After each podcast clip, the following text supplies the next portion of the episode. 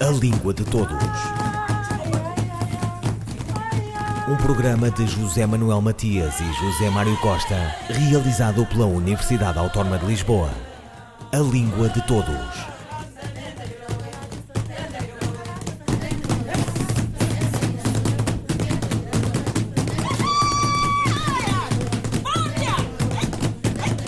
Apelidado pela imprensa como o pai do acordo ortográfico, o professor Malaca Casteleiro faleceu a 7 de fevereiro de 2020, deixando como herança um extenso currículo como investigador e linguista. No âmbito do reconhecimento do seu percurso académico, destaca-se o Grande Prémio Internacional de Linguística Luís Miguel Sintra, de 1981. A língua portuguesa foi o seu objeto de estudo, de par com a docência na Universidade de Lisboa. Professor catedrático desde 1981, lecionou e coordenou a cadeira de Sintase e Semântica do Português. Foi também diretor do Centro de Linguística da referida universidade, presidindo ao Centro Científico da Faculdade entre 1984 e 1987. Como presidente do Instituto de Lexicologia e Lexicografia da Academia das Ciências de Lisboa, desde 1979, participou no encontro de unificação ortográfica da língua portuguesa realizado no Rio de Janeiro em 1986. Dessa reunião resultaram as bases do que viria a ser o Acordo Ortográfico de 1990, firmado nesse ano em Lisboa. E com o acordo começaram as controvérsias que duram até hoje. Recordamos o excerto de uma entrevista ao Língua de Todos, em outubro de 2019, onde o professor Malaca Casteleiro se mostrava otimista em relação ao futuro da língua portuguesa. Ah, eu olho otimisticamente, porque a língua portuguesa é uma língua de grande projeção internacional, que é cada vez mais uh, falada, aprendida em múltiplos países é uma língua que tem como suporte, neste momento, oito países, porque nove países, o nono país que faz parte da CPLP, não tem o português eh, apenas língua oficial, mas nem sequer o tem promovido. É? E, portanto, eh, é uma língua, como se diz, agora pluricêntrica, que se afirma no, em três, quatro continentes, quatro continentes, e, portanto, eh, e que é muito procurada. Portanto, eu dei o exemplo da China, que antes da transferência da soberania portuguesa havia três universidades onde se ensinava o português e atualmente eh, vão a caminho das 50, não é? Que é, um, é extraordinário, não é? Por isso eu disse, a cada minha intervenção, que é o país do mundo onde o ensino do português como língua estrangeira mais tem crescido nos últimos 20 anos. E prevê que esse crescimento seja um crescimento sustentado e também espelhe também uma importância não apenas política, mas também cultural. Sim, mas sem dúvida. Portanto, uma língua, eh, nesta perspectiva, é uma língua que deve ser valorizada no plano político mas também no plano cultural e no plano didático, não é? Portanto, é uma língua que veicula diferentes culturas, não é? E todas elas se enriquecendo, isso é bem patente através das variações do léxico nos diferentes países, não é? Eh, que é o domínio onde mais se notam essas diferenças, não é? Uh, depois há diferenças realmente ao nível da, da multiplicidade de, de, de, realizações da língua, mas mais no domínio da língua oral, língua falada, uh, no, no domínio da língua popular, do que na norma culta, na norma padrão da língua. Aí há muito mais unidade e uh, os gramáticos contribuem enormemente para a conservação dessa unidade essencial. Ao promoverem descrições do, desta norma culta, norma padrão da língua, e ela ser veiculada no ensino, não é? Portanto, são gramáticas pedagógicas e é muito importante afirmar e promover a língua portuguesa no ensino, aos diversos níveis. Não é? Como referiu, está otimista em relação à língua portuguesa, para o futuro da língua portuguesa, mas acredita que há ameaças à língua? Eu não vejo. Quer dizer, há profetas eh, da desgraça, não é? Eh, que dizem que cada país tem direito à sua língua. E, portanto, que a evolução natural é que o português se desagregue, como aconteceu com o latim e que deu origem a diferentes línguas. Eu digo que não, porque as condições em que hoje se promove, se apoia uma língua, é, são completamente diferentes do tempo do latim. É? Porque hoje há os meios de comunicação social que têm um impacto muito grande, os jornalistas, os professores, o ensino. Da língua que contribuem para manter essa unidade essencial e continuar a afirmar a importância da língua portuguesa. Porque a língua portuguesa será eh, é útil que se mantenha una, unificada para os diferentes países de língua portuguesa, porque assim eles podem comunicar com os outros e comunicar para o exterior através da língua portuguesa. Eh, se a língua se eh, desagregasse e se transformasse em várias línguas, essa, essa possibilidade deixava de existir, não é? E, portanto, eu penso que o português que é, como se sabe, a língua mais falada no hemisfério sul e que tem, uh, enfim, a caminho dos 300 milhões que se prevêem os, as investigações demográficas que ela vai ter muitos mais uh, milhões lá para meados do século, fins do século que ela continue, porque o inglês também se mantém há muitos séculos como uma língua universal, não é? Portanto, uh, o francês, o espanhol, uh, outras línguas, não é? Portanto, e o português já foi a primeira língua franca internacional no período dos descobrimentos. E depois foi, sucedeu-lhe o francês em meados do século XVIII e até à Segunda Guerra Mundial com a vitória dos Estados Unidos e da Inglaterra, o inglês afirmou-se como língua como franca internacional e substituiu o francês, não é? Hoje, só com o, inglês é que uma pessoa pode viajar pelo mundo. Eu, que a minha primeira língua estrangeira é o francês. Eu domino muito mal o inglês, eu tenho mais dificuldades, não é? Porque o francês já não é língua de generalização a nível internacional. Professor Malaca Casteleiro, da Academia das Ciências de Lisboa e um dos autores do Acordo Ortográfico da Língua Portuguesa, em entrevista ao programa Páginas de Português.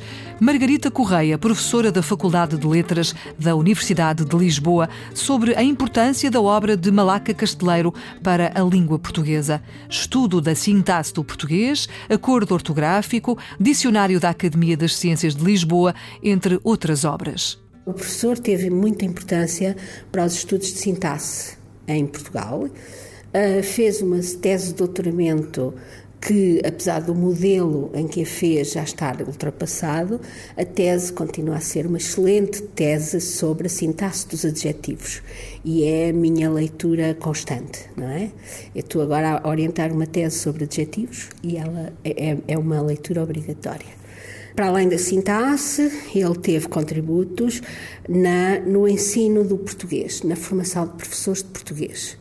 E a verdade é que uh, ele orientou, ele fez mestrados que tinham a ver uh, indiretamente com o ensino, nomeadamente eu fiz um mestrado que se chamava Sintaxe Léxica e Didática e, portanto, tinha essa componente didática. Uh, nesse sentido, ele formou muitos professores de português eu lembro-me que ainda não o conhecia e tinha como leitura de cabeceira um conjunto de artigos, uma, uma, uma, um conjunto de artigos que ele escreveu para uma revista que se chamava Escola Democrática, uma revista que existiu nos anos 70, em que era a sintaxe do, a sintaxe do português uh, numa perspectiva. Um, um, estruturalista, não é? E, e, e esses textos acompanharam-me durante muitos anos nas minhas aulas de português. Depois uh, formou, ele formou dezenas de mestres e doutores, que vieram a ser professores de português ou pessoas responsáveis por áreas do português uh, na, em todo o mundo. Não é? Apoiou muitos uh, estudantes dos países africanos de língua portuguesa. Ainda ontem li no Facebook alguns, uh, algumas publicações de alguns desses estudantes e é de facto comovente a maneira como eles falam do professor Malaca. Um, teve um grande impacto no Brasil, não é? Um, teve, e, e, portanto ele formou professores, teve um grande impacto no português em, em, em Macau, não é? Ele, eh, ele é, foi, foi sempre, eh, foi durante muitos anos colaborador da Universidade de Macau e vários dos seus discípulos ensinaram na Universidade de Macau, alguns ainda lá estão, uh, e, e, ele sempre teve muito boas relações com a Universidade de Macau. Também teve, tinha muitos contactos com a China, abriu muitas portas nas universidades chinesas para o português, para o ensino do português e para, um, e para, enfim, para o boom a que estamos a assistir neste momento. Também foi diretor do, do Departamento de Língua e Cultura Portuguesa durante muitos anos. E nesse papel formou, esse departamento formou milhares e milhares e milhares de estudantes de português língua estrangeira. Muitos. E, e portanto, uh, contribuiu, eh, geriu o departamento e, e, e acabou por deixar um pecúnio uh, uma, um pecúnio bastante interessante à própria faculdade quando, em 2006, se jubilou. Incluiu Portugal nas políticas europeias, nos projetos europeus de, uh, que têm a ver com o ensino das línguas estrangeiras. Uh, ele criou o CAPLE na Faculdade de Letras, foi ele o fundador, fez 20 anos o ano passado, portanto em 99. Uh, ah, ele criou, um, ele, foi, ele foi coordenador do programa Nível Limiar, foi o coordenador do projeto Eurolang, não é? e teve, eh, portanto, foi colocando Portugal e pessoas de Portugal em vários locais que têm a ver com uh, o ensino do, do, português língua estrangeira uh, pelos parâmetros europeus. E isso foi ele que fez. Depois, ele sempre teve uma visão uh, da língua portuguesa, na altura não se chamava pluricêntrica Uh, mas ele sempre teve uma visão una e pluricêntrica da língua portuguesa. É um homem do seu tempo e, portanto, digamos que essa visão una passava mais por um, um, debate com o Brasil, que é, que é o único país, para além de Portugal, que tem uma norma instituída, não é? Uh, os outros, há outros países que têm normas a emergir, mas que há 20 anos não, não se falava do assunto, até porque estavam em guerra, não é? E e, portanto, ele criou grandes pontos com o Brasil, com a Academia Brasileira de Letras, sobretudo através do seu grande amigo lexicógrafo e, e, e, e perito em ortografia e história da língua, o professor Evanildo Bechara, não é? Um, e, portanto, digamos que uh, ele fez esse, ele, ele, ele deu os primeiros passos no sentido de o português se assumir não como uma língua isolacionista, com duas variedades, uma do Brasil e outra de Portugal, de costas viradas uma para a outra, mas o português numa perspectiva pluricêntrica, numa perspectiva de uma língua una Margarita Correia, professora da Faculdade de Letras da Universidade de Lisboa, sobre a importância da obra de Malaca Casteleiro para a língua portuguesa. Estudo da sintaxe do português, acordo ortográfico, dicionário da Academia das Ciências de Lisboa, entre outras obras. Diz arriba, minha menina, diz Diz diz arriba, minha desde Desde arriba nyaminine sa ndizya ndizya ribaho Misti mistipa nyoko nidu mistipa labaru kurupu misilembre ragase mistipa nyoko nidu mistipa labaru kurupu misilembre ragase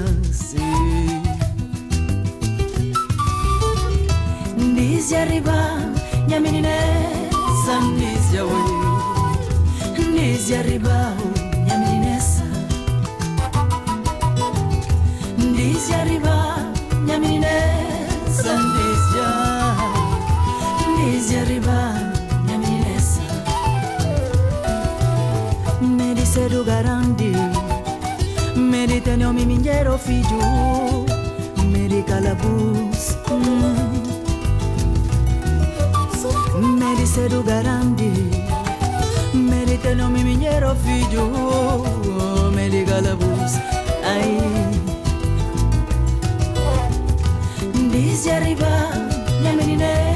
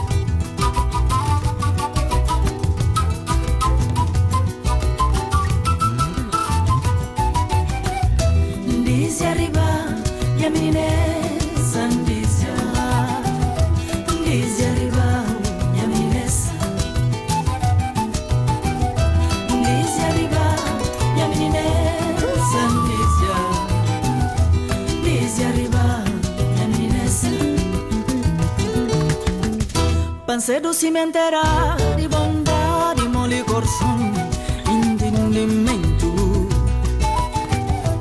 Parre guanabos, minha fala de homem, coração de meninessa, inocente. Parre guanabos, minha fala de homem, coração de meninessa, inocente. Diz arriba, minha meninessa,